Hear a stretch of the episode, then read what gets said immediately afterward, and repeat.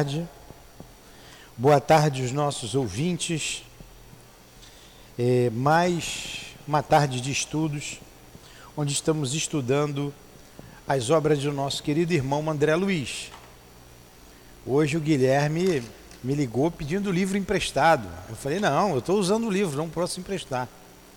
Então nós já estudamos o livro Nosso Lar, é, Os Mensageiros, Estamos estudando Missionários da Luz e após o livro Missionários, já estamos no capítulo 12, é, nós vamos estudar Obreiros da Vida Eterna. E vamos dar continuidade, né? Aqui no, na, na contracapa do livro tem a sequência que o nosso é, Chico, quando mandou publicar o livro, colocou. Foi o nosso lar, que nós estudamos, os mensageiros, missionários da luz, que nós estamos estudando agora. Depois vem obreiros da vida eterna, no mundo maior, libertação entre a terra e o céu, nos domínios da mediunidade, ação e relação, evolução em dois mundos, mecanismo da mediunidade, sexo e destino, e a vida continua. E esse estudo que nós realizamos aqui é de excelência obra doutrinária que faz com que a gente melhor compreenda a vida no mundo espiritual. É o André Luiz nos mostrando de lá para cá como que é, se movimentam os espíritos. E a gente fica até com vergonha de tanto que eles fazem por nós e a gente muitas vezes esquece de agradecer. Então vamos fazer a nossa leitura do Evangelho e eu escolhi aqui uma realeza terrestre, que eu gosto muito desse capítulo. O capítulo 2, Meu reino não é deste mundo, uma realeza terrestre. Quem melhor do que eu pode compreender a verdade destas palavras de nosso Senhor? Meu reino não é deste mundo.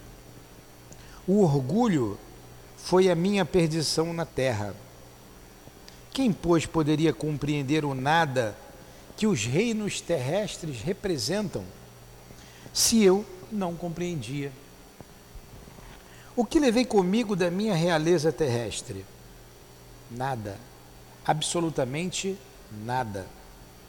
E como para tornar a lição mais terrível, a realeza não me seguiu até o túmulo. Rainha era eu entre os homens, rainha eu acreditava de chegar no reino dos céus, de entrar no reino dos céus. Que desilusão, que humilhação, quando eu vi acima, quando em lugar de ser recebida como soberana, eu vi acima de mim, mas bem acima, homens que eu considerava insignificantes. Porque e, e o desprezava, porque não tinha um sangue nobre. Ó, oh, nesse momento compreendi a inutilidade das honras e das grandezas que se buscam com tanta avidez sobre a terra. Para se preparar um lugar no reino dos céus, é preciso abnegação, humildade, caridade, em toda a sua perfeita prática e benevolência para com todos. Ela está dizendo a vida de lá para cá. Como que a gente vai ficar bem no reino dos céus? Hoje a gente só tem aquela rainha lá na Inglaterra, né? Como símbolo da realeza. Mas a gente tem os homens de poder e que se iludem com o poder. Acham que com o dinheiro que têm conquistarão algo depois desta vida. Não se pergunta o que fomos, qual a posição que ocupamos, mas o bem que fizemos, as lágrimas que enxugamos. Ó oh, Jesus, disseste que teu reino não é deste mundo, pois é preciso sofrer para chegar ao reino dos céus. E os degraus do trono não nos aproximam dele. São os caminhos mais penosos da vida que nos conduzem a ele. Procuremos, pois, o caminho entre as dificuldades e os espinhos, e não entre as flores. Os homens correm em busca dos bens terrenos, como se pudessem guardá-los para sempre. Mas aqui não há mais ilusões, e eles logo se apercebem de que se apoderaram apenas de uma sombra e negligenciaram os únicos bens sólidos e duráveis, os únicos que lhes seriam proveitosos na morada celeste, os únicos que poderiam dar entrada nesta morada. Aí ela termina dizendo: Tenham piedade daqueles que não ganharam o reino dos céus e ajudem-nos. Olha a humildade dela. É claro que aqui ela já tinha sofrido muito no mundo espiritual, né? Ajudem-nos com as suas preces, porque a prece aproxima o homem do Altíssimo. É o traço de união entre o céu e a terra. Não esqueçam. Eu acho muito bonitinha essa frase aqui dela, né? Bem feminina, né? Não esqueçam uma rainha de França. É belíssima essa mensagem e atualíssima. Aqui estamos, Jesus, estudando a doutrina espírita e envolvidos nessa mensagem, rogamos que nos ajude com esses estudos, com o esclarecimento sobre a vida espiritual que o nosso irmão André Luiz nos traz tenhamos um pouco mais de humildade, desenvolvamos em nós a abnegação, o trabalho da caridade que está bem ao nosso alcance, de sermos úteis aos nossos semelhantes. Ajuda-nos, Jesus, nesse momento de estudo, compreendendo e colocando em prática em nossas vidas, para que sejamos considerados cristãos, bons espíritas homens de bem. Permita, Senhor, que o nosso irmão André Luiz nos inspire, nos ajude na compreensão dos textos desta manhã ou desta tarde de estudos, bem como o nosso altivo, diretor da nossa casa, com os guias que ao lado dele nos sustentam nesta casa de amor. E que seja então em nome desse sentimento, o amor que estamos desenvolvendo em nós o amor desses guias amorosos, o nosso amor, o amor do Cristo Jesus, mas acima de tudo o amor de Deus nosso Pai, que pedimos a devida permissão para iniciarmos os estudos da tarde de hoje, em torno do livro Os Missionários da Luz. Que assim seja.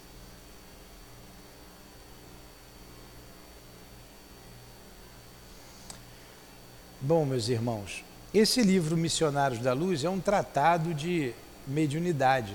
Dá vontade de voltar desde o capítulo 1 para rever todo o livro, de tão bom que esse livro é. Aliás, toda a obra do André Luiz é muito boa, né? Nós falamos aqui, é de excelência.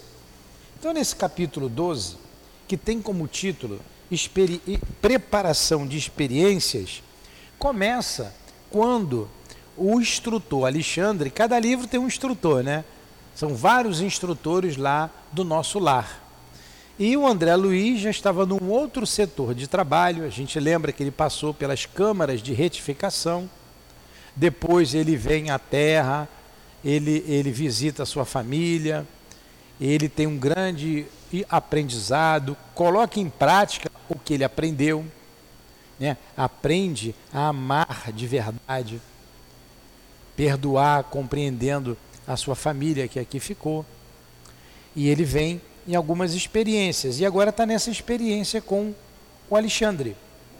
E quando eles tinham lá, estavam, não vamos dizer assim, vou traduzir aqui do meu jeito aqui, numa hora mais tranquila, chegou um amigo do Alexandre e disse assim, Alexandre, eu queria que você me ajudasse na reencarnação de Segismundo. Queria que você me ajudasse. Eu estou tentando, mas a coisa está complicada. É, e você foi amigo dele. E o Alexandre, mas é claro que sim, o Segismundo está voltando, eles tinham sido é, contemporâneos na Terra, tinham sido amigos. E contou a situação. E o André Luiz quis participar desse, dessa experiência, que ele não tinha visto nenhuma reencarnação ainda, nenhum trabalho desse jeito. Aí ele pede lá para as tantas ao Alexandre para vir. O Alexandre, sim, claro que sim, vai ser muito boa a experiência. Mas eu preciso te situar diante de algumas situações, de, diante dessa situação. Você precisa compreender. Então, nesse capítulo 12, ele vai mostrando para gente o que foi que aconteceu com esse trio, que é o Segismundo que quer reencarnar. E a gente entende muito, ó, a gente tem que trazer para a vida diária. Quantos pais não se entendem com os filhos? Né? Ódios mesmo. Eu não sei se durante a vida deles tudo correu tranquilamente, mas muitas vezes não corre. Não corre. Não, a vida não não corre com amor entre pais e filhos. Sempre é, é frequente até o ódio entre eles. A gente vê algumas experiências. E nesse caso, o que foi que aconteceu? Raquel, uma das personagens, vivia com Adelino, o outro personagem. E Segismundo quis a Raquel. Né? Sempre o triângulo amoroso, né? Quis. Aqui o microfone melhorou? Quis a Raquel. E se envolveu com a Raquel. E para isso, ele assassinou Adelino. E depois de uma situação complicada como essa, Raquel não ficou com ele, acabou se prostituindo e foi para a vida do mundo. Desencarnaram os três. Passaram um bom tempo em zonas umbralinas. Foram resgatados, trabalhados e se perdoaram no mundo espiritual. Mas olha que a gente aprende no livro dos Espíritos. Você tem três etapas para o nosso crescimento. Diante de uma situação difícil, dos nossos erros, a primeira delas é o arrependimento. Você se arrepender. Poxa, eu errei. Você pode se arrepender aqui, no corpo de carne, você pode se arrepender no mundo espiritual. Foi o caso dele. Ele se arrependeu lá, o Segismundo. Expiação. Você pode espiar aqui, você pode espiar lá. É a segunda fase. A expiação é o sofrimento, em função da dor que você ocasionou. E você está, então, pagando uma dívida. Essa é a expiação. E o terceiro passo. Olha como a lei de Deus é perfeita. A reparação. Então, a reparação só se dá aqui, no corpo carnal. Ela não se dá lá no mundo espiritual. Como espírito, você amplia a sua visão diante da vida. Como espírito. Como espírito, você diz assim: Poxa, eu preciso nascer pobre.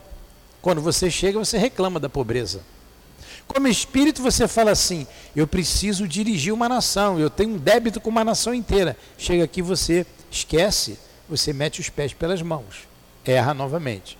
Ah, eu preciso da riqueza porque eu preciso ajudar muita gente que eu deixei é, para trás, deixei morrer a míngua. Você tem a riqueza e acaba usando para você mesmo, tirando benefício próprio. Quando você, porque você está livre, livre para você escolher. Você esquece e você só vai fazer se realmente você tiver aprendido, aprendizado da alma. Então, estavam os três lá voltou Adelino, voltou Raquel, se encontraram. A lei de Deus, quando tem que encontrar, encontra. O magnetismo aproximou os dois, se casaram, tiveram um filho, e ia chegar agora o segundo filho, que era o Segismundo. Só que, quando Segismundo se aproximava, o Adelino ficava enlouquecido. Não, isso é um monstro, a gente vai ver aqui ele falando mais para frente. Não, esse aí, esse aí que é, é a causa dos meus pesadelos. Não queria de jeito nenhum a aproximação do Adelino. Poxa, foi Adelino que tinha assassinado ele. Foi Adelino que tinha tirado a mulher dele.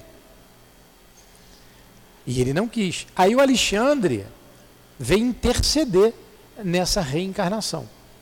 E a gente está no meio, aí não chegou ainda a conversa que vai chegar lá para frente do Segismundo com Raquel e Adelino. Não chegou. Ele está situando a gente no que aconteceu, o motivo pelo qual o outro está rejeitando. E esse capítulo 12 é riquíssimo. A gente vê as pessoas falar muito da reencarnação de Segismundo que é um clássico, vamos dizer, da literatura espírita, nas palestras, quando tem um tema da reencarnação. Muito bem. Mas esquece dos detalhes riquíssimos que estão assinalados aqui nesse item 12. A gente saiu de férias, nós voltamos, só faltava duas páginas, mas reiniciamos o capítulo 12 na semana passada e hoje devemos terminá-lo. Vamos lá. Então, dito isso, nós estamos justamente nesse parágrafo aqui. Ó. Compreendera claramente onde Alexandre pretendia chegar com os seus esclarecimentos amigos. Esses esclarecimentos que eu acabei de dizer. É para a regulamentação de semelhantes serviços que funciona em nossa colônia espiritual, por exemplo, o planejamento de reencarnações, onde você terá a ocasião de recolher ensinamentos preciosos. Aqui também esse pedaço eu vou ver devagar, se não der tempo de acabar, sem problema. A gente continua semana passada. Eu li esse, esse pedacinho, me lembrei. O, depois desse esclarecimento de Alexandre para André Luiz, viu, achou aí o, o, o Guilherme? Achou. Ele diz para o André Luiz procurar o departamento da reencarnação, de reencarnação. Ele vai visitar o, o departamento de reencarnação. E vocês vão achar interessantíssimos. E nesse caso do Alexandre, ele diz o seguinte ali, uma, um outro detalhe importante, que uma grande percentagem de espíritos reencarnam em, sem grande especificidade. Vamos dizer assim, reencarnam, vem no, num automatismo. Uma outra percentagem reencarna quando já tem um, um um intelectual desenvolvido, as questões intelectuais ou questões morais e intelectuais já tem um planejamento mais específico, como é o caso do nosso André Luiz. E provavelmente o nosso caso também. É, eu queria adiantar que quando nós estudarmos lá é, entre a terra e o céu, aquele livro é para entender reencarnação. Ali quem não entender reencarnação não entende mais. E ali a gente vai estudar a reencarnação de Júlio, que é completamente diferente dessa daqui, do Segismundo. Por isso que a gente tem que ter noção da obra inteira. Porque você senão acha, você acha que a reencarnação de todo mundo é igual a de Segismundo, e não é. Mas ele já deixou claro aqui. Então ele pede para ele visitar o setor de reencarnação que tem lá em nosso lar. E atendendo minhas necessidades, como pai afetuoso, apresentou-me o instrutor no dia imediato à imponente instituição, o, que é o departamento, a instituição, é uma instituição de reencarnação. Constituía-se o movimentado centro de serviço de vários prédios e numerosas instalações. Olha só, a gente pensa que é uma instituição, ah, o departamento de reencarnação é uma sala, né? Deve ser uma sala grande, ampla. Não. É uma instituição com vários prédios, olha. Tinha um movimentado centro de serviço, vários prédios e numerosas instalações. Numerosas.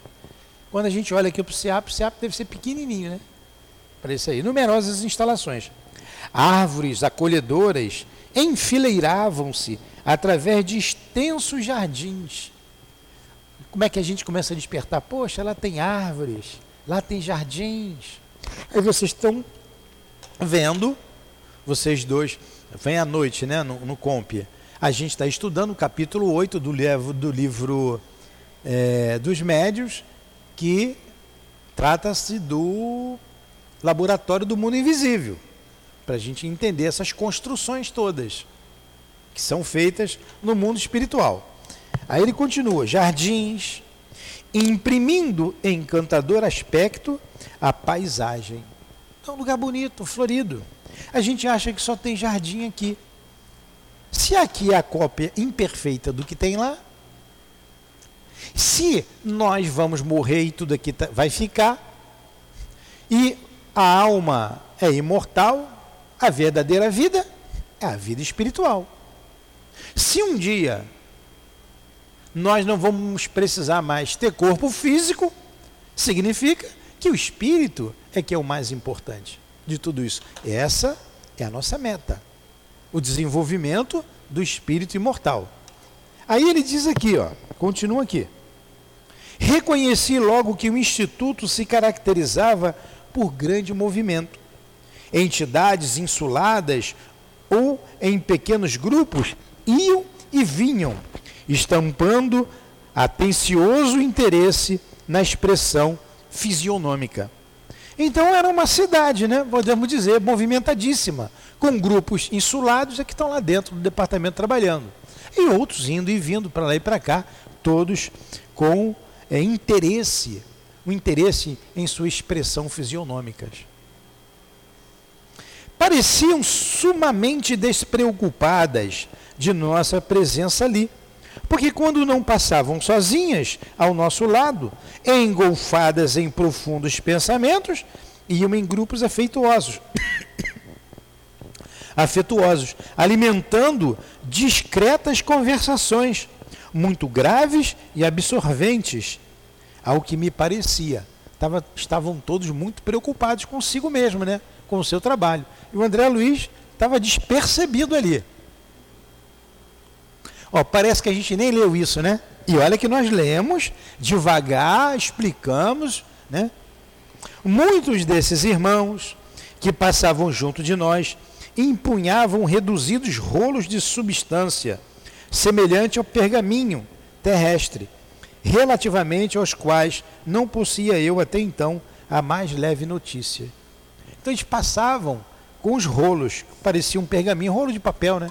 Igual o Guilherme anda aí com essas, essas coisas aí para fazer banner, aqueles rolos, rolos. Vamos ver que rolos são esses. Me dá licença de molhar a garganta.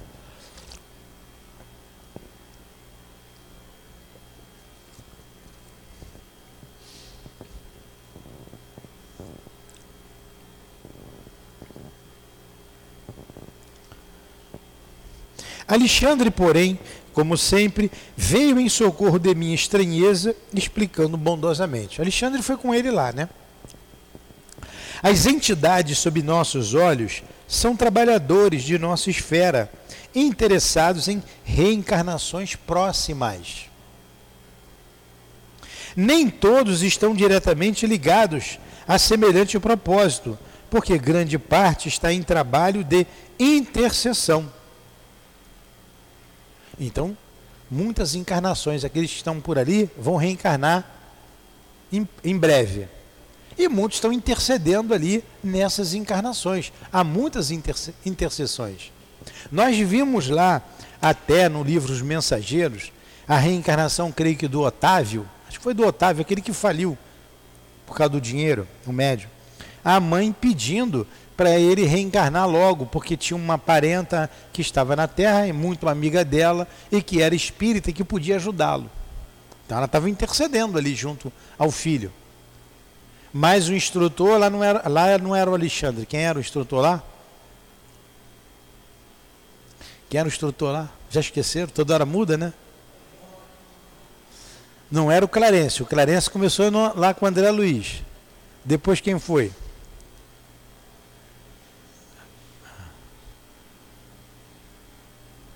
Também não vou dizer, vocês vão procurar aí. Agora eu estou assim, eu também não digo. Mas ele disse assim: não, é, isso aí é uma. É você tirar do bolso essa. Quando você esquece também, você diz assim, né? Você responde assim, né?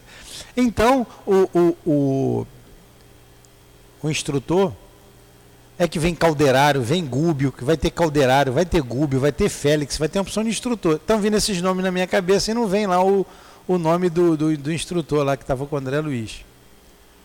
É... Não, eu acho que ele era o Alexandre mesmo. Era o Alexandre mesmo. Não era? Era o Alexandre. Era o Alexandre mesmo. Ele continuou aqui, era o Alexandre. Mas, vamos lá. Aí o instrutor disse que não. Né? Que não, ele precisava esperar mais um pouco. Então estava intercedendo sobre ele. Então vamos lá, intercessões, pessoas preocupadas em reencarnar, né, obtendo favores dessa natureza para amigos íntimos. Um pedindo para o outro, é meu amigo, vamos ver ali, vamos ver o que a gente pode ajudar. Os rolos brancos que conduzem são pequenos mapas de formas orgânicas, elaborados por orientadores de nosso plano especializados em conhecimentos biológicos da, da existência terrena. Conforme o grau de adiantamento do futuro reencarnante e de acordo com o serviço que lhe é designado no corpo carnal, é necessário estabelecer planos adequados aos fins essenciais. Então, como é que foi a reencarnação do altivo? Como é que foi a reencarnação do Chico? Veio com fins, veio com fins específicos. Então tinha que ser muito bem planejada. Corpo físico, tudo. Então esses mapas era o corpo biológico ali trabalhado, que até a gente vai ver um caso interessante aqui. Uma mulher reclamando que tem que vir com um defeito na perna, né? Eu lembro sempre da Maria que está aqui quando eu li aquilo ali. Mas a gente vai chegar lá. Como ele disse aqui, ó, é, é necessário estabelecer planos adequados ó, conforme o grau de adiantamento do futuro reencarnante e de acordo com o serviço que lhe é designado, de acordo com ele for, que, que ele vai fazer na Terra, no corpo carnal é necessário estabelecer planos adequados aos fins essenciais. Vocês pensam então na reencarnação do índio que vai nascer na tribo Calapala, lá no Xingu. Precisa muita elaboração? Estão entendendo? Vamos pegar aqui a reencarnação do Chico. Ou de um outro missionário qualquer, no campo da ciência, porque a, a, não é só no campo religioso. A gente traz para o campo religioso, espírita, mas a gente sabe que no, no, no, é, dentro da, da Igreja Católica, muitos padres, homens bispos bondosos, né, dentro da, da, do protestantismo, como dentro da filosofia, dentro da, das artes, né, em que campo seja, vem espíritos para esse fim. A Dona Ivone disse que nós estamos, estamos terminando aqui o, o, o livro é, hã? Devassando o Invisível. Ela disse, na época que ela estava escrevendo, que nos próprios próximos 20 anos reencarnariam muitos espíritos, estão chegando aí, muitos espíritos, para dar um impulso né, de elevação no campo das artes. Então, na música, na escultura, na pintura, porque realmente o que a gente está passando agora é um, lixo tremendo, né? Essas cabeças que estão aí. Então, esses espíritos, eles vêm com um propósito. Eles vêm com um propósito. Porque o belo, o belo vem de Deus. O feio vem do homem mal educado. Mas o belo é de Deus. Então a ciência é de Deus, as artes é de Deus, as religiões, tudo, toda a criação é divina. Então vamos lá. Aí ele continua aqui. E a lei Aí, com esse planejamento todo, aí o médico aí deve, vai perguntar aí, o Giovanni. E a lei de hereditariedade fisiológica? Boa pergunta, né? A gente está planejando aqui o corpo como vai ser, como não vai, o defeito que vai ter, o que não vai ter. E a hereditariedade? Todo mundo sabe o que é hereditariedade, não sabe? Vocês sabem? Você herdou do seu pai a cor dos olhos, ou da sua mãe, a cor do cabelo, a cor da pele. Né? E a hereditariedade em tudo isso? Como é que fica? Pergunta de médico, né? Aí ele responde aqui, olha o que ele diz. Funciona com inalienável domínio sobre todos os seres em evolução. O que é uma coisa inalienável? Hã? não pode alterar, vai acontecer. Então a hereditariedade com inalienável, quer dizer, não vai mudar, vai ser desse jeito, domínio sobre todos os seres em evolução, mas sofre naturalmente a influência de todos aqueles que alcançam qualidades superiores em ambiente ao ambiente geral inalienavelmente a lei de hereditariedade funciona. Mas o reencarnante, dependendo do reencarnante, ele vai influenciar. Ele vai influenciar. E disso aqui a gente entende uma porção de coisas da vida que as pessoas não, não compreendem.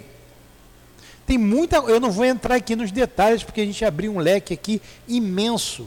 Mas essa resposta, depois, até aqui fora do ar, eu posso falar alguma coisa. Para eu não me abrir muito, não me estender muito. Quando terminar aqui, vocês querendo, eu posso falar alguma coisa.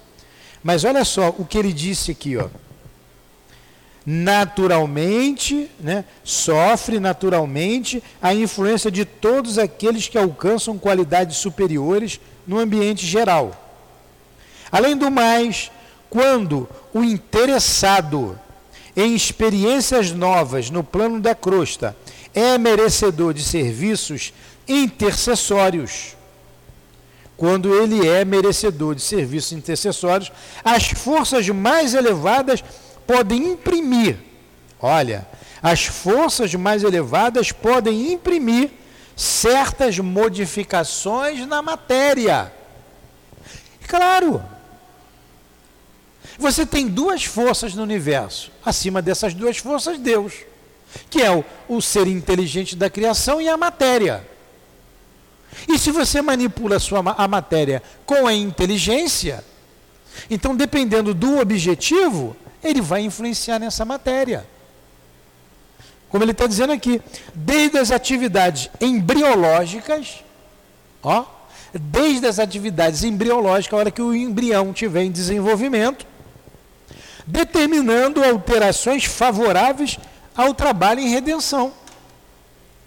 Embora a lei de hereditariedade funcione, está entendendo, Giovanni? Essas forças superiores podem ali mexer no desenvolvimento do embrião e alterar para fins que se destinam àquilo ali.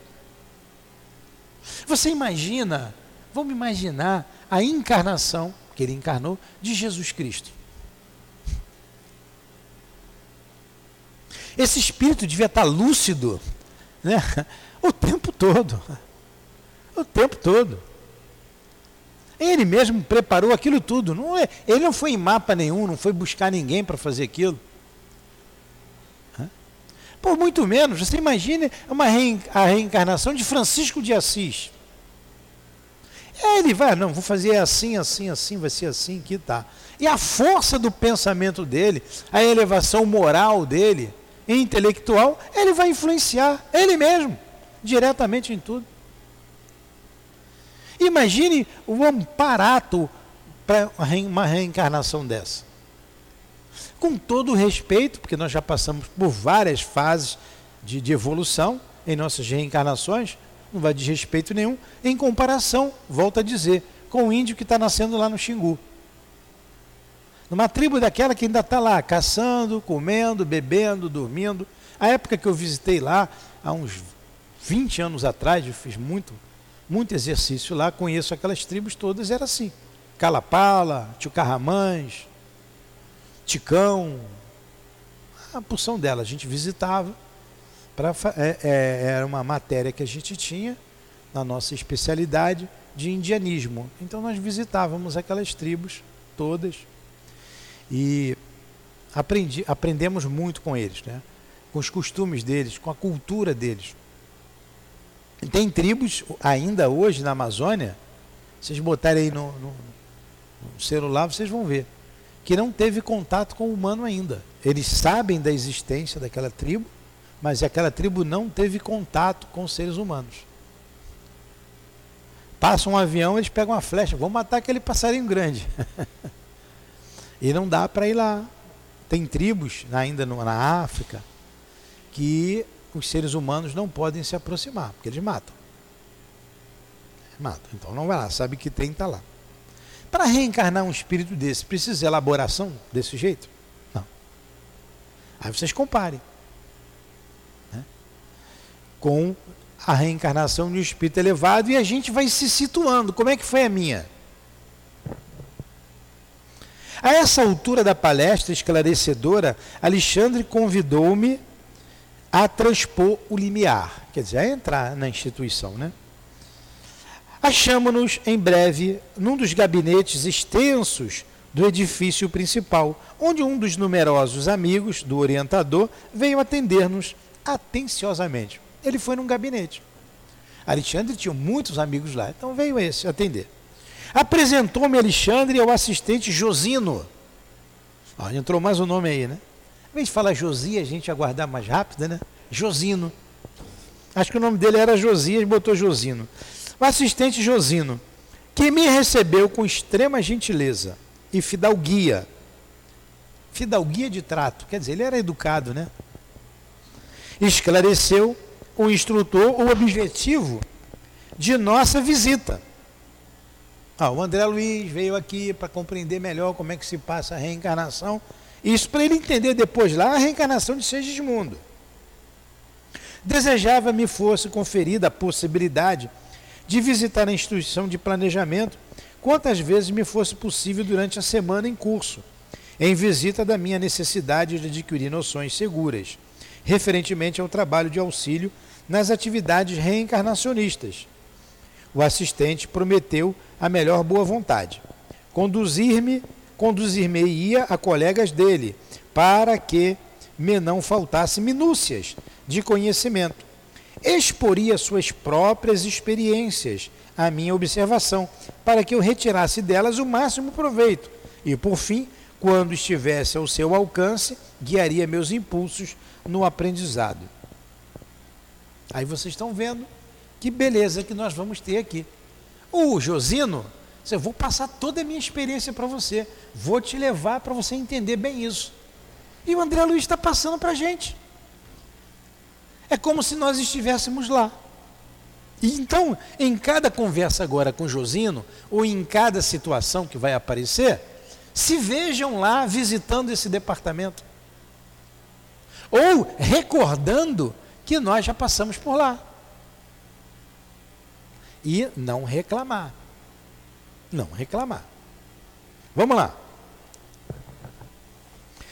Felicitavam-me o íntimo as melhores e mais confortadoras impressões, não só pela recepção carinhosa, senão também pelo ambiente educativo.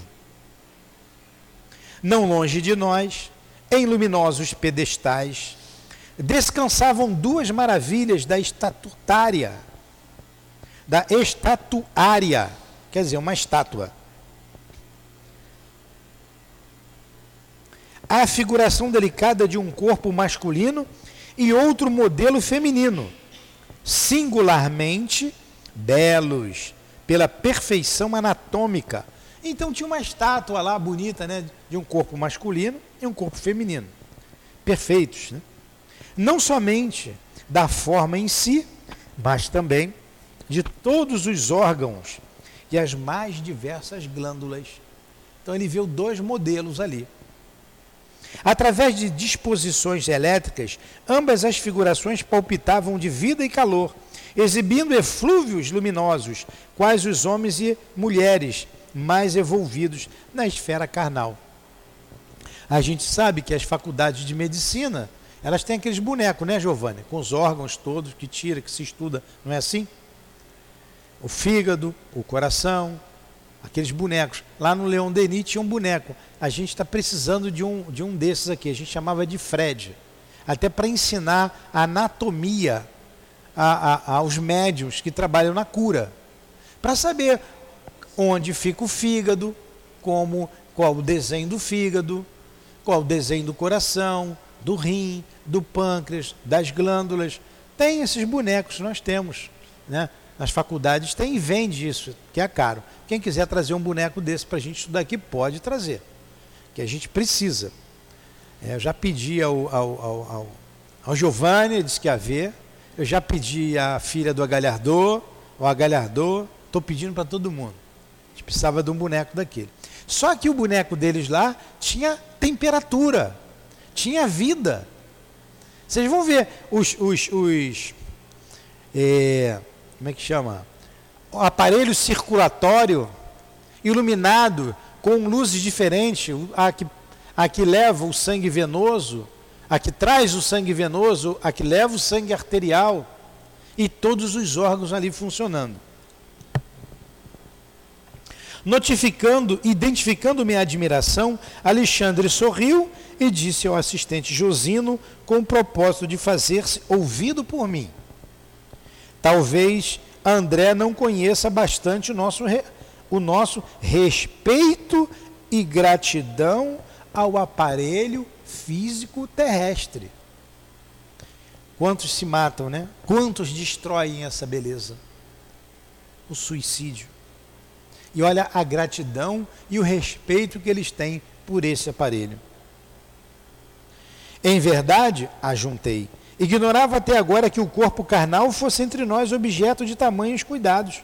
Não sabia que a nossa colônia contasse com instituições desse teor. Pô, o André Luiz já estava lá um tempinho, hein? Alguns anos, e não sabia disso. Imagine os encarnados. Quantos de vocês estão ouvindo isso aqui agora pela primeira vez? Isso é para a gente valorizar o corpo físico. A gente valorizar o corpo que nós temos.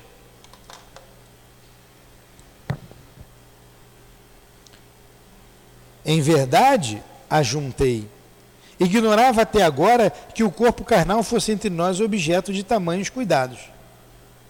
Não sabia que a nossa colônia contasse com instituição desse teor. Como não, meu amigo? Interferiu o assistente com inflexão e carinho, de carinho.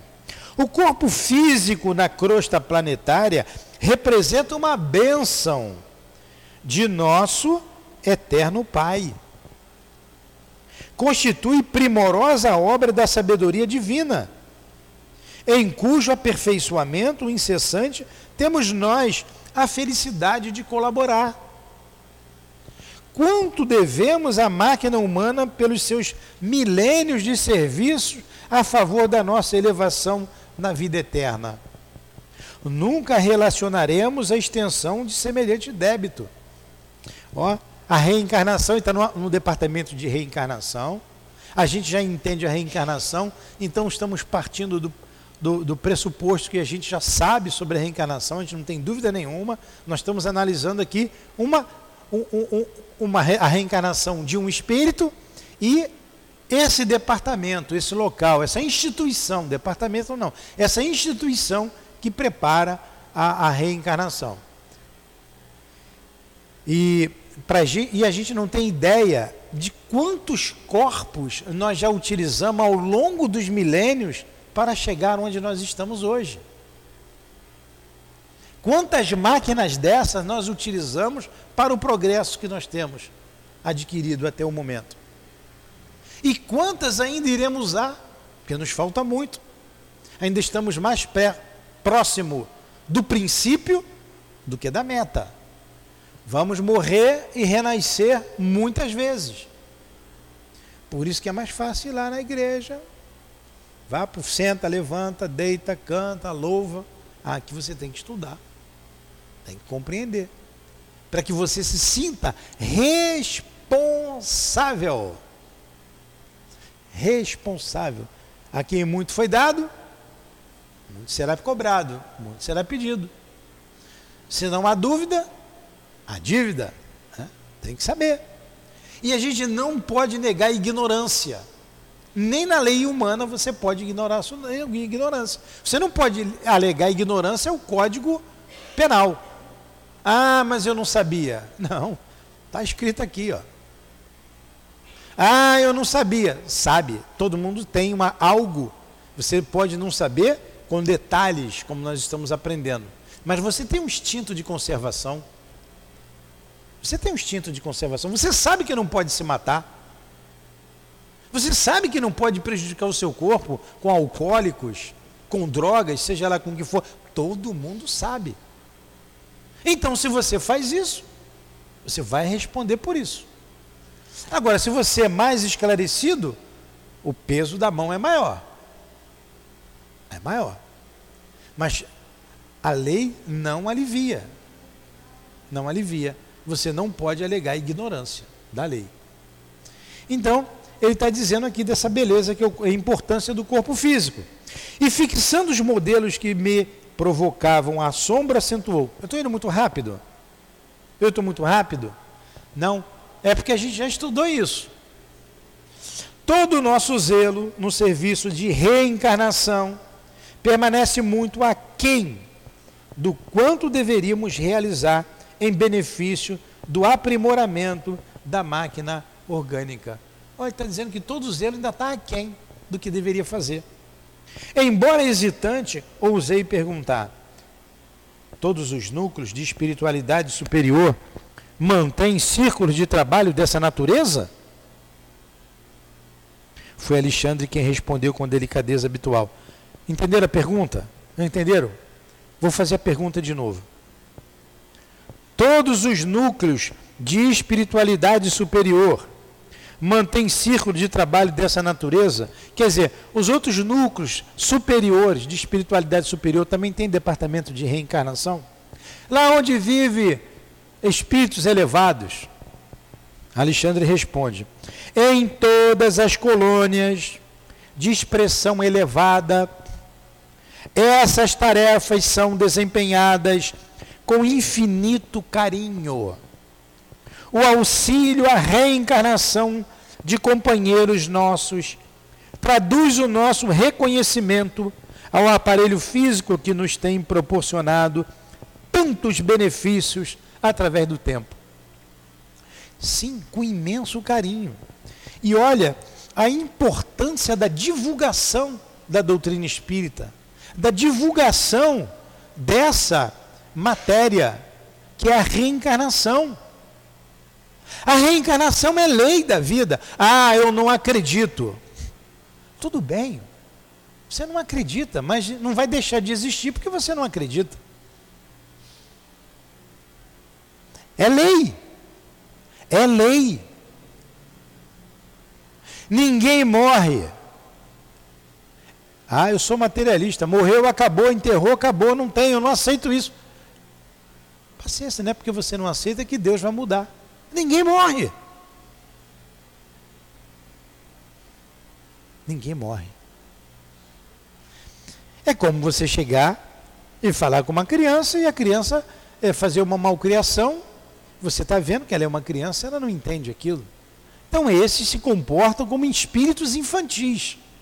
Não é porque não acredita, não é porque não aceita que não tem. Ah, mas ele é o, o bispo, pastor, o, seja lá quem for, o título que tiver. Ele ignora essa situação. É um ignorante diante dessa lei. Ou o que é mais comum, eles não são ignorantes, eles sabem mas manipula as massas por interesse e não divulga. Porque pertence a uma organização qualquer, a um grupo qualquer e tem seus interesses. Então nós estamos estudando aqui a verdade, uma parte da verdade nua e crua, que é a reencarnação e como ela se dá. Você aceitando ou não aceitando. Você entendendo ou não entendendo. A gente está aqui explicando para você entender. Recordei, porém, que o meu. É aqui que eu estou, não? É. Recordei, porém, que o meu pai terrestre, o pai dele que estava lá em nosso lar, um dia voltara à experiência carnal procedendo das zonas francamente inferiores, indaguei. Vou espirrar, porque aqui eu tenho que dar uma espirradinha.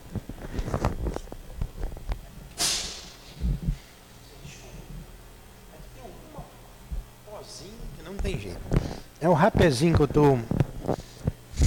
Não é coronavírus, não é o H1N1, não é o resfriado. Ah, pode ser da flor. Lembra lá em nosso lar que o pai dele tinha ido para o umbral? Foi para a região umbralina? Com duas mulheres? Foi para lá. E o que fez a mãe dele, que estava numa região superior à do André Luiz? O que, que ela fez? Ela iria reencarnar trazendo o marido e as duas, né, trazendo os três, para junto dela, como filhos. Olha o amor. Olha o amor. Ele atraiu com outras duas, se envolveu, morreu, foi por zonas inferiores. Ele lembrou do pai.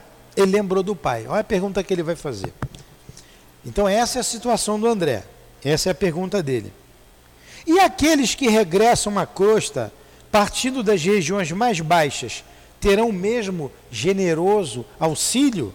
Ele lembrou do pai. O pai estava lá em zona infernal. Ele vai ter o mesmo auxílio? Desejando imprimir a pergunta a mais viva sinceridade, acrescentei. Ainda acrescentou mais o André. Meu genitor, na derradeira romagem terrestre, derradeira, a última, voltou faz algum tempo à esfera carnal em condições bem amargas. Alexandre interrompeu-me o curso da frase, ponderando. Compreendemos Alexandre deixou ele falar muito lá da vida do pai. Compreendemos. Quer dizer, ele se fez dizendo assim: eu, tô, eu sei da situação, eu sei o que aconteceu. Se era ele criatura de razão esclarecida, não significa que o mal seja ignorante. E não estou dizendo também que ele é mau. Ele se envolveu lá com as moças lá, com aquelas com outros dois espíritos. Olha o que ele está dizendo. Se ele tem razão esclarecida, tem muitos espíritos em zonas inferiores e que têm razão esclarecida. Tem um certo desenvolvimento intelectual. E se ele tem razão esclarecida, embora não iluminada, olha aí, embora não iluminada, que é diferente da elevação moral, permanecia após a morte em estado de queda e não deve ter voltado à bendita oportunidade da escola física sem o trabalho intercessório e forte ajuda de corações bem amados de nosso plano. Ele recebeu ajuda. Como eu interrompi aqui algumas vezes, eu vou ler direto para vocês entenderem bem o que, que o, o, que o Alexandre está explicando com relação à vinda do pai dele das regiões inferiores. Ó, se ele era criatura de razão esclarecida, embora não iluminada, permanecia após a morte em estado de queda e não deve ter voltado à bendita oportunidade da escola física sem um trabalho intercessório e forte ajuda de corações bem amados do nosso plano. Entenderam? Nesse caso, terá recebido a cooperação de benfeitores situados em posições mais altas que lhe terão endossado as promessas no serviço regenerador. Se ele foi, porém, criatura em esforço puramente evolutivo, a gente vai lá para o índio. Circunstância essa na qual não teria regressado em condições amargurosas, contou ele naturalmente com o abençoado concurso dos trabalhadores espirituais que velam na crosta pela execução dos trabalhos reencarnacionistas em processos naturais. Aí reencarna naturalmente. Né? A, a embriologia, tá certo? Não, embriologista do embrião, não é isso. A, também tem um nome. É, o processo reencarnatório se desenvolve naturalmente no desenvolvimento é lei orgânica, naturalmente. Assim, você é mais claro. Se um cachorro cruza com uma cachorra, vai nascer o quê? Cachorrinho. O gato com a gata, vai nascer gatinho. É natural, há, há um processo. É... Fala embrião. Hã? Automatismo. O quê? automatismo biológico, é isso aí. Automatismo biológico. Para, para, para seres humanos que não têm muito o que trabalhar, entra nesse automatismo. Nasce. É nascer. Não tem. É natural. Se um homem fértil se envolve sexualmente uma mulher fértil, ela vai engravidar. Se ela tiver no momento de fertilidade, vai engravidar é natural, seja quem for, em qualquer lugar do planeta, certo? Agora, que espírito que vai nascer ali? Ali vai vir um espírito. Que espírito vai reencarnar naquele corpo? Aí começa uma segunda etapa. Aí a menina novinha se envolveu com um rapazinho ali. Vai ter um filho. Então, como que esse espírito, que, que espírito é esse que vai nascer? Ah, porque foi a menina com o rapazinho que mora ali na comunidade se envolveu, é porque vai nascer qualquer espírito? Não necessariamente. Não necessariamente. Então, o que vai influenciar é a elevação desse espírito, a razão que ele já possui, a necessidade que ele tem de nascer naquela família, naquelas circunstâncias. Pode ser um, um espírito é, que se ligou automaticamente que estava ao lado da pessoa? Pode. Mas pode ser um espírito que é amigo daquela pessoa que estava do lado dela, precisava vir e tem algo a desempenhar? Pode. Pode tudo. Porque os guias já estão vendo. Já estão vendo. Vai, vai precisar voltar.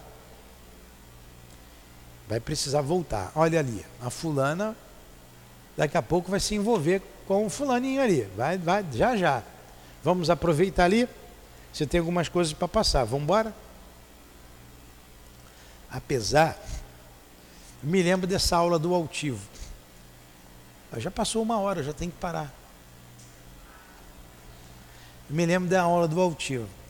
Ele, ele quando ele contou, já contei para vocês aqui. Ele disse que estava na Malé e choveu muito. E a Malé é um bairro que tem ali no subúrbio ali, né? Perto perto de Vila Valqueire, perto de Bangu, Sulacap, logo depois da Sulacap. É por ali. Tem Deodoro lá na frente, tem antes de Bangu tem aquele bairro ali, como é que é o nome? É Magalhães Bastos. Depois vem Realengo ali a Sulacap. Então ele foi para Malé, a gente chamava de Malé, é o, é o, era Núcleo Espírito Antônio de Aquino, depois Centro Espírito Antônio de Aquino, a nossa Malé. E choveu muito, então ele ficou ilhado, muitos anos, muitos anos atrás. Ele agora, como é que eu vou voltar para casa? Não tinha como sair. Aí uma daquelas senhoras, como tem aqui, essas senhoras que vêm aqui para a obra social, disse assim, seu Altivo, o senhor não quer ir lá para casa? O senhor sabe como é que é, né? A casa é pobre, é humilde, mas a gente tem um lugarzinho para o senhor. O senhor pode dormir lá em casa. Vamos? Aí ele falou: Ó, foi a única que me ofereceu lugar para ir. Ela tinha um monte de filhos. Dormia um com a cabeça para lá e o pé para cá, outro com a cabeça para lá e o pé para cá. Eu ia dormir naquele meio. Se eu fosse para lá, eu podia reclamar do chulé do outro, do xixi do que estava do lado? Podia. Era o único lugar que tinha para ele dormir. Ou ele aceitava ou não, né? Se ele fosse. Então, muitas vezes, ninguém quer receber a gente. Isso, isso aí é uma conquista. E você vem, é, só tem aquela ali para te receber. E você não pode re, reclamar. Não pode reclamar. Então, muito jovem, esse jovem rebelde, eu não pedi para nascer. Olha o trabalho que dá para nascer. Trabalho. Esquece, esquece, mas pediu. E aqui nós estamos livres para provar, olha a prova, fixando o conceito. Se você teve ou não o aprendizado.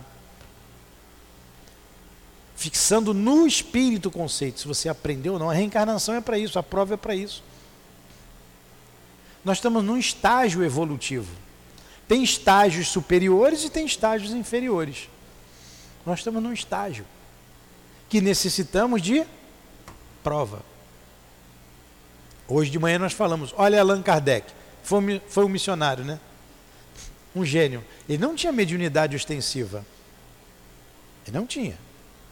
Nós amamos, aprendemos a amar, admirar Allan Kardec, né?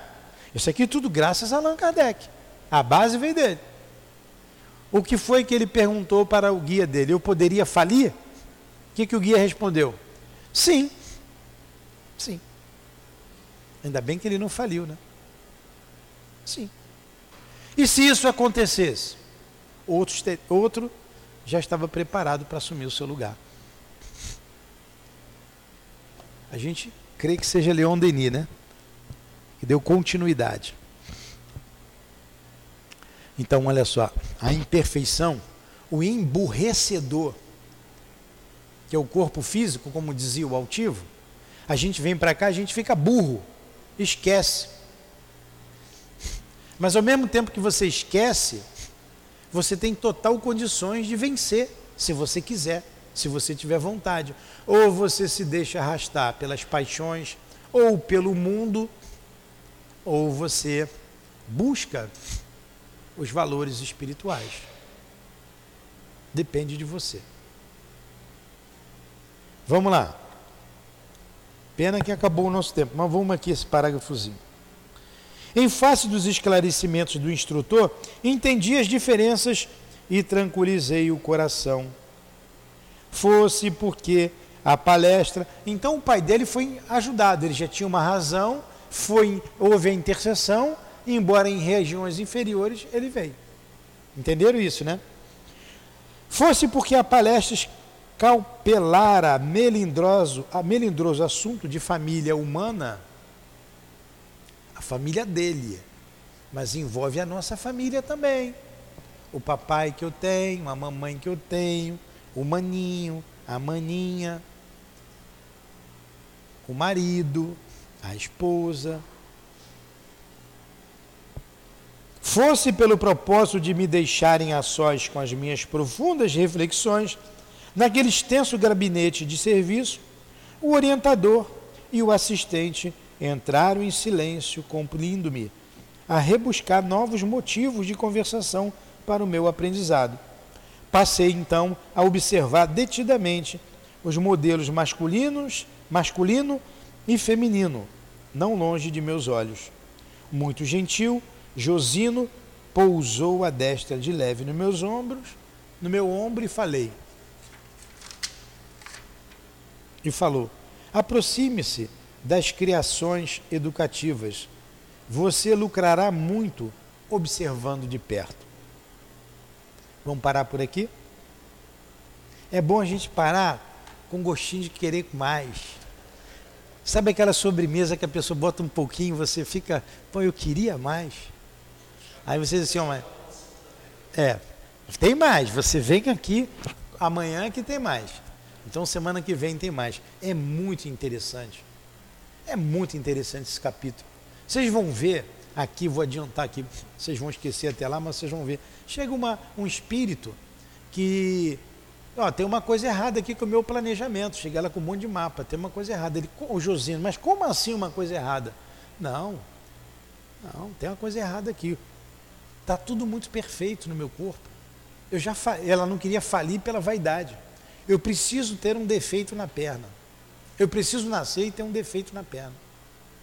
Aí o Josino, é, você tem razão. Então ela pediu para ter um problema na perna. Eu, quando eu vejo a Maria mancando, será que foi a Maria? então, é, é, o Espírito pediu. E às vezes ele chega aqui e se revolta porque tem um problema qualquer. Às vezes não. Se como espírito tiver consciência, é a maturidade, ele vai entender perfeitamente. E vai viver perfeitamente. Tá? Então, não percam cenas do próximo capítulo. Cenas, porque a gente vai falando e vai criando, né? A gente vai se imaginando lá. Então a gente agradece muito ao André Luiz. Deixa eu marcar aqui. Live. Estou botando agora live. Que dia hoje? 17? 17, 7. 17 mais 7. Rápido, rápido, as duas aqui. Hã? 22? 24 do 1 estaremos aqui de volta. Hã? Hã? É. Então, 7 e 7, 14. Se hoje é 17,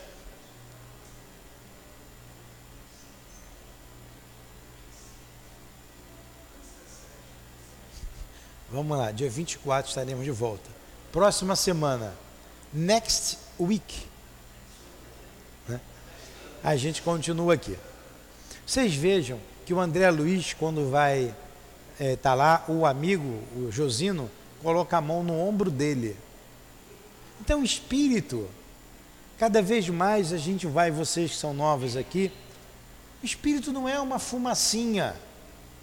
O espírito tem um corpo. E o corpo espiritual é real. Ele tem ombro. Botou a mão no ombro aqui, meu amigo. Entra, vamos ver isso aqui, vamos analisar. Tem ombros, tem ombro, tem braço. Tem braço, tem mão. Se tem mão, tem dedo. Como o ombro não sai sozinho ele tem um corpo. E se tem corpo, tem perna para andar. E se está em pé, tem pé. Então o espírito tem cabeça, e ele está pensando, está falando, tem que ter cabeça. Ele tem cabeça. Ele tem um corpo, ele tem um tronco, ele tem uns membros. Espírito não é diferente do ser humano. Ele está numa natureza diferente. Está numa outra dimensão, porém um corpo fluídico, de natureza diferente do corpo físico. Tudo bem? Assim como a água é água e o gelo continua sendo água. E o vapor continua sendo água. Então, vamos agradecer ao nosso irmão André, André Luiz. Muito obrigado por trazer a sua experiência para nós encarnados, desvendando, desmistificando a vida no mundo maior, a vida no mundo espiritual, com toda a sua realidade. Seus pormenores, mostrando para nós o lugar que nos aguarda, situando-nos para onde devemos ir. Muitos não sabem o que fazer da vida, não sabem para onde ir. E o Senhor está dizendo: vocês vêm para cá, para o mundo espiritual.